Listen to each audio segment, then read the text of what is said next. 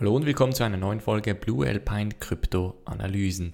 In der heutigen Folge sprechen wir darüber, wie viele Bitcoin die Miner halten. Wir sprechen über einen möglichen Bitcoin-Preis in der Zukunft und dann noch ganz kurz ein Blick auf das Google Bankkonto.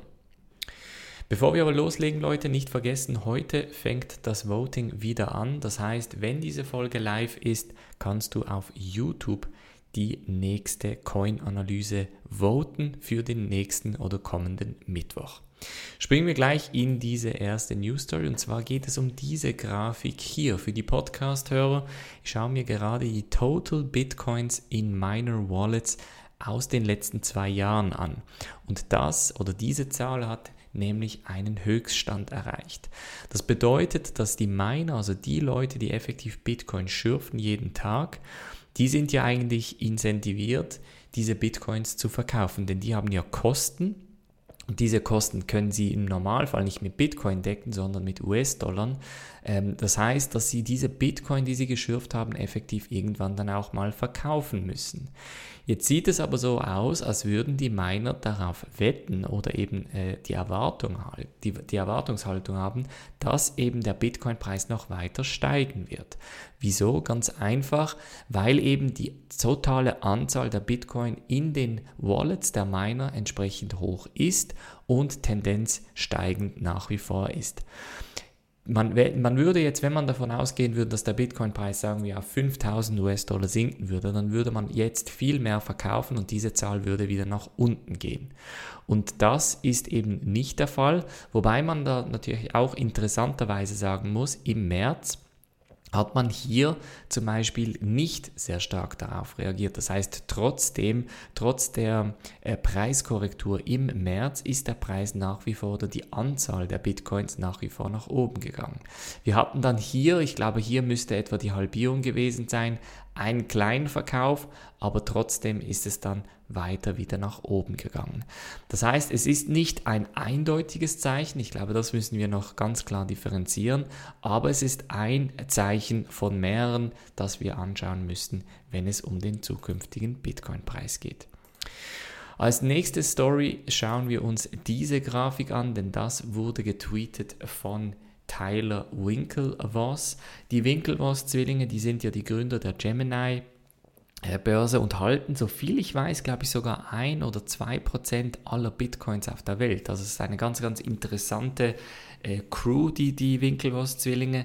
Und was sie jetzt sagen, ist, Bitcoin müsste eigentlich 500.000 US-Dollar Wert haben. Also etwa 45 mal mehr Wert, als wir heute äh, haben. Und sie begründen das ganz einfach, indem sie sagen, okay, wie selten oder wie, wie viele Bitcoin gibt es und wie viel Gold gibt es? Bitcoin ist fixed, also es gibt Bitcoin nur 21 Millionen Mal oder stand heute eben 17,5 Millionen Mal. Gold ist zwar selten, aber ist, wird nach wie vor gefunden. Das heißt, man geht ja auch davon aus, dass irgendwo im Universum noch weiteres Gold liegt. Und dann würde natürlich Gold nicht, äh, würde die Seltenheit an Gold entsprechend nachlassen. Dann die, ähm, die Durability nennen sie das, also wie äh, zukunftssicher ist das Ganze. Und dann sagt man halt, Gold ist Hardware und Bitcoin ist Software. Das heißt, Bitcoin gewinnt da, weil Software regiert die Welt. Portabilität oder, oder wie, wie einfach kann man es von A nach B schicken. Und dann steht hier, kann einfach von A nach B auf der ganzen Welt wie eine E-Mail verschickt werden und hier maximal 25 Pfund pro Bar. Das heißt, ähm, in einem Bar sind dann, also dass der Transport von einem Bar ist extrem mühsam. Wie kann man es aufteilen? Hier gibt es die Ein, äh, Einteilung von dem Troy Ounce und bei Bitcoin kann man natürlich bis zu einem Satoshi runtergehen. Ähm, das heißt, Bitcoin ist auch da besser teilbar. Wie kann man es lagern? Man kann Millionen, wenn nicht Milliarden von US-Dollar in einem Digital Wallet laden. Das musste, müsste man bei Gold effektiv in einem Safe äh, machen. Das kostet natürlich extrem viel Geld. Ähm, aus Sicherheitsgründen etc. Ein Wallet ist da 50, 100 US-Dollar. Wie kann man es oder ob, ob man es fälschen kann? Gold heißt, es ist schwierig, aber möglich. Ähm, und es ist extrem schwierig, Bitcoin zu fälschen. Und dann noch Adoption, sagen sie halt, Bitcoin-Marktkapitalisierung ist bei 200 Milliarden US-Dollar und Gold bei 9. Das sind dann äh, Billionen müssten das sein oder 9 Trillion US-Dollars.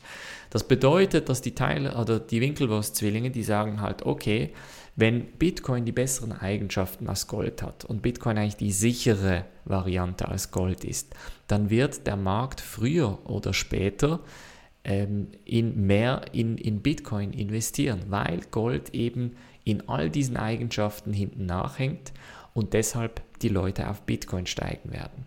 Zusätzlich sagt er auch, äh, die Inflation kommt. Das heißt, Geld, das man auf einer Bank lagert, wird ähm, überrennt. Das heißt, äh, dass das Geld verliert an Wert.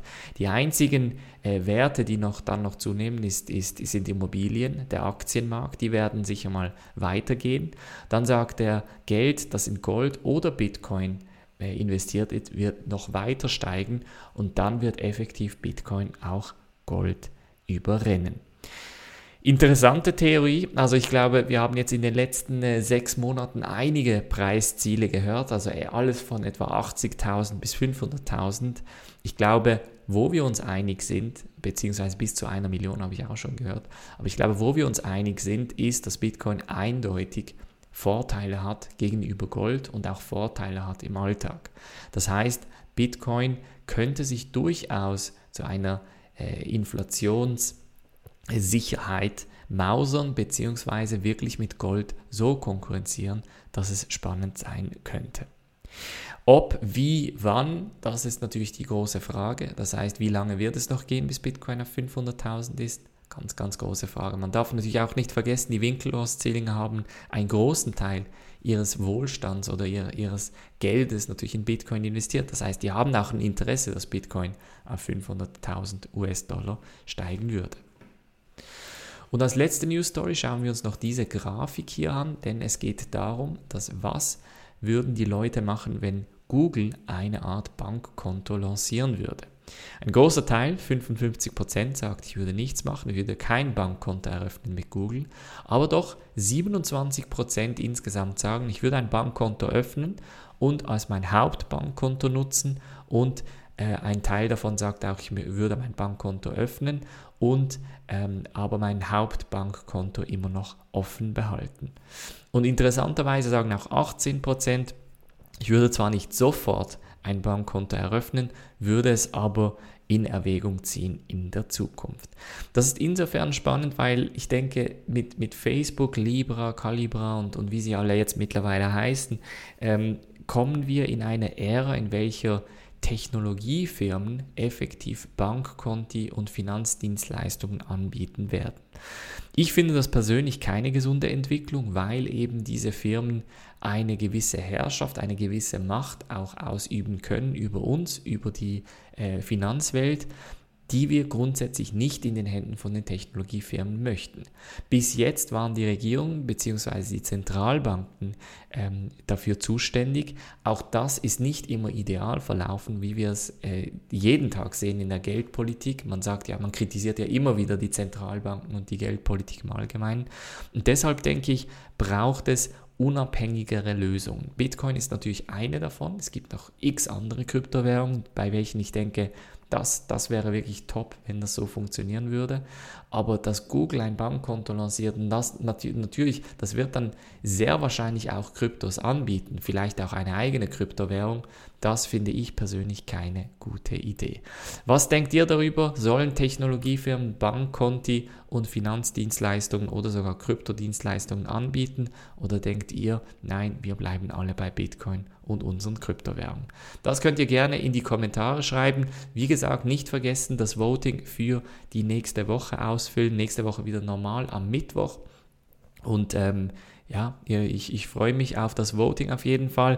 Nicht vergessen, für die Leute, die morgen, also am Samstag, auch noch eine Coin-Analyse sehen möchten, die können sich bei der Mitgliedschaft anmelden, entweder auf der Webseite oder auf YouTube. Dann erhaltet ihr einen weiteren Coin-Stream, das auf der Stufe Investor und drüber. Auch Zugang zu der Telegram-Gruppe wird natürlich gewährt. Dann können wir über unterschiedliche Kryptoprojekte diskutieren und dementsprechend loslegen.